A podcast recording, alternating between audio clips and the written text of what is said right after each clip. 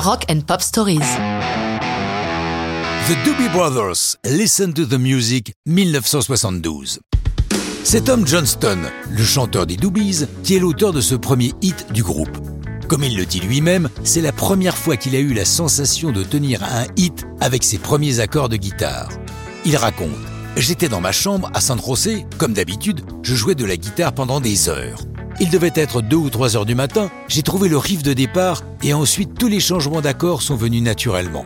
Aussitôt, j'ai appelé notre producteur, Ted Templeman, je l'ai évidemment réveillé et je lui ai joué la chanson au téléphone. Et le moins que l'on puisse dire, c'est qu'il n'était pas très enthousiaste. Je pense que c'était surtout dû au fait que je l'ai réveillé.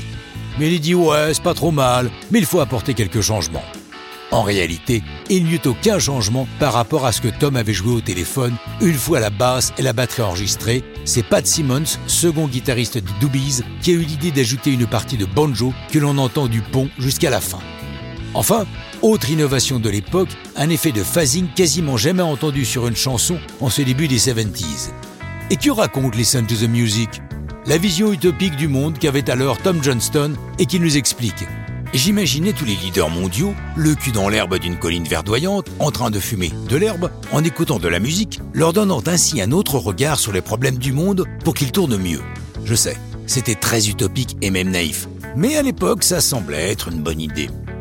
Quelles que soient les illusions déçues de Tom, là où il ne s'est pas trompé, c'est que Listen to the Music devient le premier grand hit des Doobies. Sortie le 2 septembre 1972, elle se classe dans le top 10 US et le nom des Doobie Brothers fait le tour de la planète musique.